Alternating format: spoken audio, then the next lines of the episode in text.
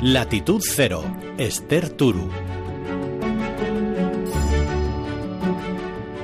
Hace algo más de 130 años, Carl Benz registraba en la lista de patentes lo que iba a ser el primer coche de combustión del mundo. Tenía tres ruedas enormes, capacidad para dos personas, capota por si llovía, un faro frontal y circulaba a unos increíbles 16 kilómetros por hora. Pisó la calle por primera vez en la localidad alemana de Mannheim y la mayor distancia la recorrió sin previo aviso y siendo una adelantada a su tiempo, la mujer de Benz, que decidió salir de paseo y recorrió más de 100 kilómetros. Una auténtica hazaña para la época. A la mujer de Benz no le hizo falta sacarse el carnet ni tuvo que adelantar otros vehículos en su recorrido. Era el único por aquel entonces circulando por las carreteras sin asfaltar. Pero el invento fue un éxito y pronto se extendió más allá de las fronteras alemanas.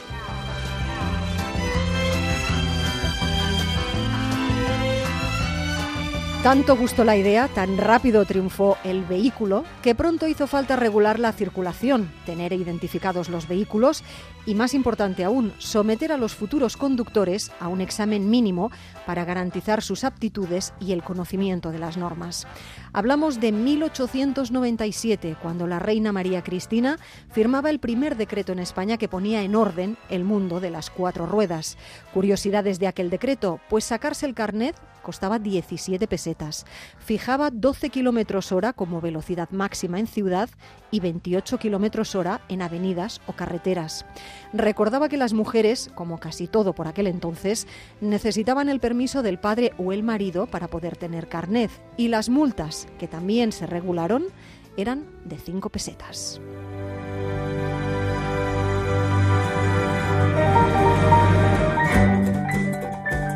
A día de hoy se habla de más de 1.200 millones de vehículos circulando por todo el mundo. Coches, motos, camiones, furgonetas, autocaravanas, vehículos en definitiva, que como todos los grandes inventos ha dado un giro completo a la manera de vivir. Nos ha hecho más libres, ha cortado distancias, podemos transportar cosas y personas, se han montado negocios gracias a ellos, la construcción y la modernización de coches es un negocio en sí mismo, en fin, multitud de ventajas y algún que otro inconveniente que no debemos olvidar.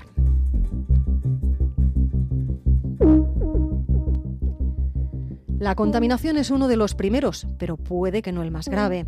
El número de fallecidos en carretera es el aspecto más doloroso de este invento.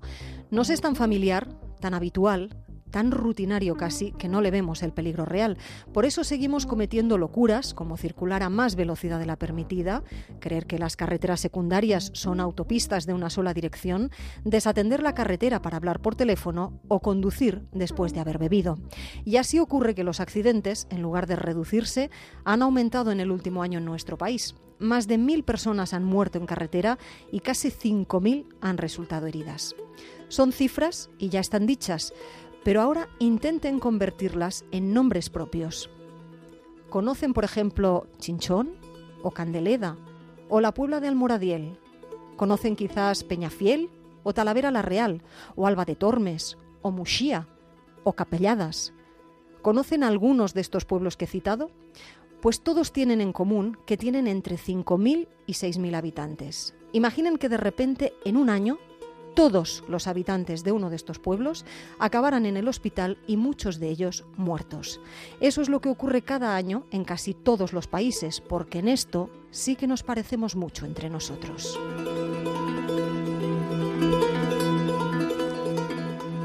Aunque hay algunos que se llevan el primer puesto en el ranking, por ejemplo Turquía, donde las cifras de víctimas se elevan hasta las 7.000 al año y donde circular o sobrevivir como peatón es una auténtica odisea, es casi ser torero, como le cuentan a nuestro corresponsal Andrés Mourenza, que ha elegido un día de lluvia para complicar un poco más el asunto del tráfico. Verse por Estambul puede convertirse a veces en un suplicio, especialmente en días lluviosos como hoy. Ya va, ya va. Pero es que además de las molestias que causan los perennes atascos en las grandes ciudades, Turquía tiene un grave problema con el tráfico, tanto que hace unos años el entonces presidente de la República emitió un mensaje a la nación. Ciudadanos, pónganse el cinturón y respeten las normas viales, es lo que vino a decir. Pero no sirvió de mucho. El tráfico en Turquía ha continuado siendo molesto y peligroso. El simple hecho de ponerse el cinturón de seguridad puede ser visto por un conductor turco como una afrenta a sus habilidades en la carretera, y basta salir a cualquier calle para presenciar infracciones al código de circulación, como explica el empresario Eran Tapan. Aquí los peatones somos como los toreros en España cuando esquivan al toro. Tenemos que cruzar recortando a los vehículos. Hop, hop, hop. El número de víctimas no ha parado de crecer. En 2016 los accidentes de tráfico mataron a 7.300 personas y hubo más de 300.000 heridos, algo que casi multiplica por 7 las cifras en España, y eso a pesar de que el parque automovilístico turco es menor. Hay 22 millones de vehículos, 10 millones menos que en toda España. Las principales razones de los problemas del tráfico en Turquía son una educación insuficiente y la ignorancia sobre las cuestiones del tráfico. A la mayoría de los conductores no les avergüenza saltarse las normas de tráfico. En Turquía, a las personas nos cuesta someternos a las reglas. No somos una sociedad disciplinada como la alemana, por ejemplo. En un cruce, un turco utilizará el intermitente si sabe que hay cámaras, que hay control, para no pagar la multa. Si no, no. Por ello y porque consideraban que hay pocos controles y el número de guardias de tráfico es insuficiente, este abogado Sami Gulechius y otros colegas decidieron establecer en colaboración con la policía el cuerpo de inspectores honorarios de tráfico, civiles que de forma voluntaria y cobijados en el anonimato, multan sin piedad a los infractores. Puede ser un pasajero del autobús, o un peatón que cruza la calle, o un conductor.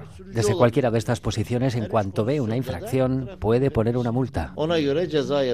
Esta multa se entrega luego a la policía que la tramitará y enviará al desprevenido transgresor. Claro que no cualquiera puede ser inspector honorario de tráfico. Hace falta tener más de 40 años, titulación universitaria, carnet de conducir durante más de una década y no haber cometido ninguna falta grave de tráfico durante el último lustro. He puesto multas por utilizar el carril de seguridad, por zigzaguear entre carriles, por aparcar en la acera, por abusar del claxon, por saltarse un semáforo, lo típico. En toda Turquía hay 23.000 inspectores honorarios. Solo en Estambul actúan 3.800, que el año pasado impusieron 70.000 multas, algo que a Tapan le parece insuficiente. Deberíamos dedicar más tiempo. En Estambul pusimos 70.000 multas, eso son 20 por inspector. Deberíamos poner más, un millón y medio, para que la sociedad se conciencie de la importancia de respetar las normas.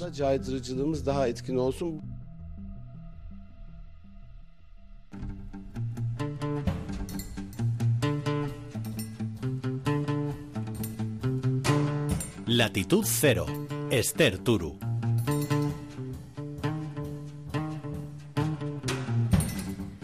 Los datos de siniestralidad en las carreteras pueden dar la razón a una de nuestras próximas protagonistas. Dice, tener licencia, tener carnet, es como tener un arma de fuego. Y por eso los gobiernos siguen ideando normas y leyes. El carnet por puntos, por ejemplo, existe en casi toda Europa y en España funcionó, pero cierto es que durante los primeros años de aplicación. También aquí, también en España, se planteó la posibilidad de tener que conducir acompañados durante los primeros meses una vez sacado el carnet. Una medida que está en vigor, por ejemplo, en Israel pero que tampoco allí está evitando el drama en las carreteras. ¿Qué pasaría si aquí se implantara esta medida? ¿Y cómo lo llevan aquellos que ya lo han vivido, lo de tener que conducir con una persona al lado durante seis meses? Para la primera pregunta podemos especular, pero no tenemos respuesta, ¿cómo lo llevaríamos aquí? Para la segunda tenemos ejemplos concretos que pueden darnos una idea de pros y de contras. Hanna Beris, nuestra corresponsal en Jerusalén, nos lo cuenta en primera persona.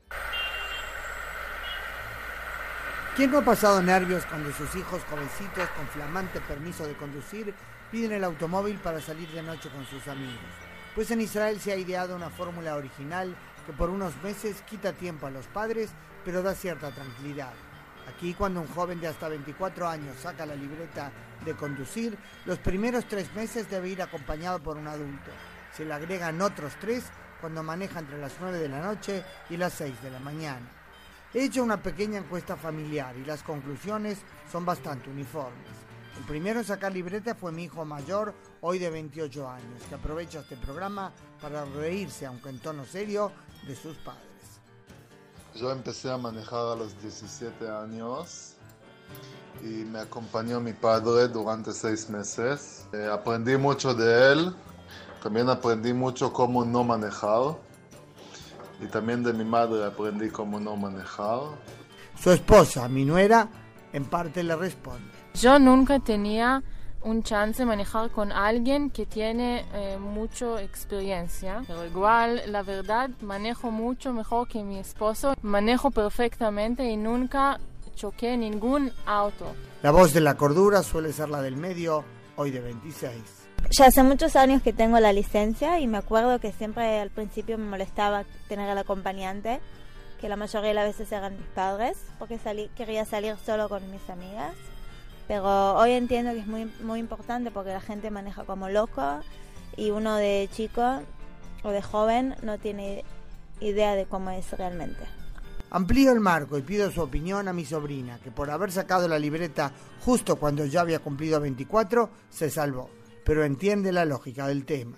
Como dice siempre mi papá, que, que al tener el, la licencia es como tener un arma, suena un poco mal, o sea, medio terrorífico, pero él tiene razón, tener la vida de muchas personas en tus manos, no solo la tuya. Vamos pues al papá, o sea, mi hermano. Como dice el dicho popular, el diablo sabe por diablo, pero más sabe por viejo. Una persona mayor con más experiencia, no solo en manejar, sino en la vida, también hace a los jóvenes un poquito más realistas en cuanto a que hay cosas que uno se tiene que cuidar, manejar con más humildad y modestia y saber que los peligros son muy muy grandes al manejar un vehículo. Mi sobrina, en pocas palabras, resume la lógica de este singular invento israelí, el acompañante a los conductores jóvenes que pueden creer que saben todo.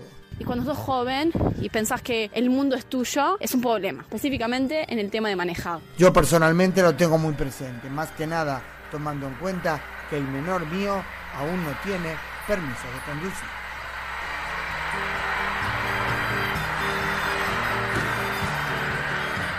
Latitud Cero, Esther Turu.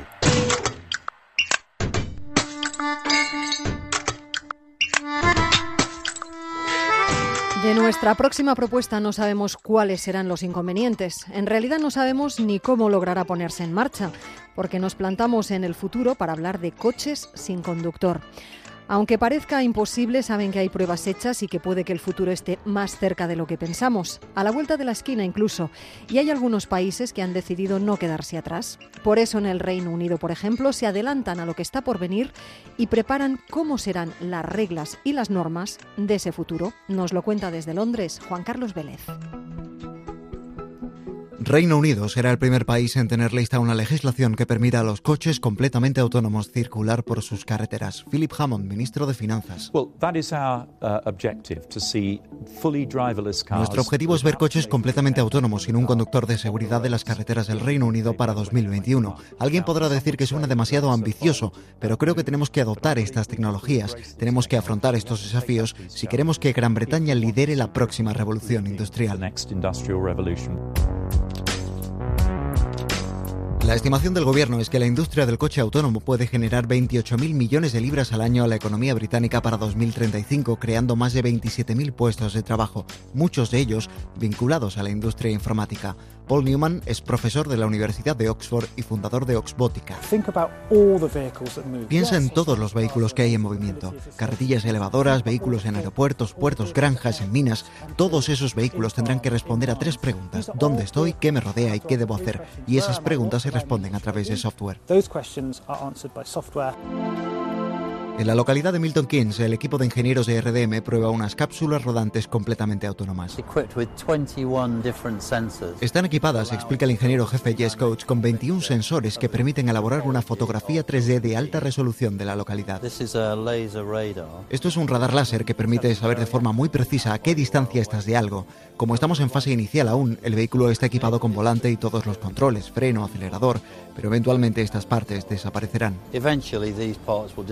Como desaparecerán con el tiempo muchos conductores, pero antes habrán aparecido una serie interminable de problemas, o tal vez oportunidades. Todo el modelo de negocio y servicios alrededor de la industria del automóvil tendrá que actualizarse. Piensen en las aseguradoras, tendrán que identificar nuevos riesgos, posibles disputas, tipos de seguros, fraudes, tendrán que adaptarse a las infraestructuras, vías, carreteras, conectividad y también la planificación urbanística. Nick Reed es el responsable tecnológico de The Gateway Project, una iniciativa para que vehículos autónomos colectivos nos disuadan de coger el coche para ciertos traslados habituales. El transporte automatizado puede mejorar la seguridad y eficiencia de la movilidad urbana y creo que puede jugar un papel importante en la mejora del medio ambiente en entornos urbanos complejos. Quizás si por ejemplo unimos las zonas residenciales con estaciones de metro, haga que la gente utilice menos sus coches y se inclinen más por el transporte público que es mejor para el entorno urbano. Lo importante es averiguar cómo la gente quiere utilizar estos vehículos, qué servicios quieren y cómo encajan en la red global de transportes. La Comisión Legal del Parlamento de Westminster ya trabaja en la elaboración de esa futura legislación para Inglaterra y Gales que debe estar lista en 2021. Uno de los mayores retos tendrá que ver con responder a la difícil cuestión de quién es el responsable en caso de accidente. Actualmente, la ley especifica que el conductor es responsable del vehículo y debe mantenerse a los mandos del mismo. Pero ¿qué pasa con los coches autónomos? ¿Quién será el responsable? En Reino Unido, según la Oficina de Estadísticas, el 86% de los accidentes de tráfico en 2015 se produjeron por error humano. Pero hay algo más inquietante y tiene que ver con qué decisiones tomará un vehículo de forma autónoma en caso de accidente. ¿Y en favor de quién? Imagina que vas en un coche autónomo y el vehículo que está justo delante frena de golpe o se para y que una colisión es inevitable. Imagina que esto ocurre a la altura de un paso de peatones. Puede que si tu vehículo autónomo gira a la derecha te salve, pero atropellaría a varias personas. Puede que entonces decida girar a la izquierda, pero eso te mataría a ti. ¿Qué debe hacer? ¿Y si en el grupo hay embarazadas o madres con hijos pequeños? ¿Y si estuvieran cruzando con el semáforo en rojo? Los escenarios posibles son casi infinitos. Por ello, a los coches autónomos habrá que enseñarles ética para que sepan por qué opción decantarse en cada escenario. La decisión, explica Alan Winfield, profesor de ética robótica en la Universidad de Bristol, debe ser una que sea acordada por el conjunto de la sociedad. La razón por la que lo creo es porque, en primer lugar, todo aquel que esté en la vía, y me refiero a conductores, pasajeros y transeúntes, necesitan conocer cuál es la norma, porque lo contrario es el caos. Y en segundo lugar, incluso un coche autónomo ético se equivocará algunas veces. Y creo que como sociedad necesitamos tomar responsabilidad colectiva cuando eso ocurra. Ninguna máquina puede ser infalible y desde luego el coche sin conductor encaja en esa categoría. La teoría del utilitarismo dice que en cualquier situación se debe maximizar la felicidad o el bienestar humano. En una disyuntiva entre salvar al conductor o un grupo más numeroso, el vehículo que siga esta norma debe salvar al grupo. Así que, ¿estamos dispuestos a ser conducidos por un vehículo que quizá en algún escenario decida no salvar nuestra vida.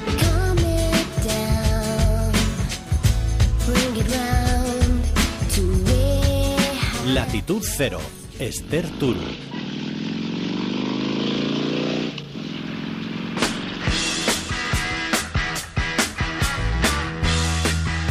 Y del coche volador, pues del coche volador, del que también se han hecho ya varias pruebas, no hablamos todavía, aunque todo llegará. De momento seguimos con las ruedas en el suelo y con un ser humano al volante y con un mensaje que además desde A3 Media repetimos hasta la saciedad.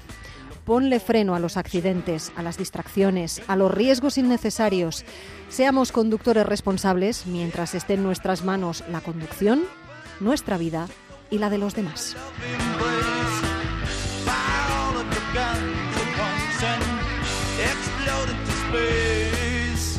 I like smoking lightning, heavy metal thunder, racing with the wind, and the feeling that I'm under.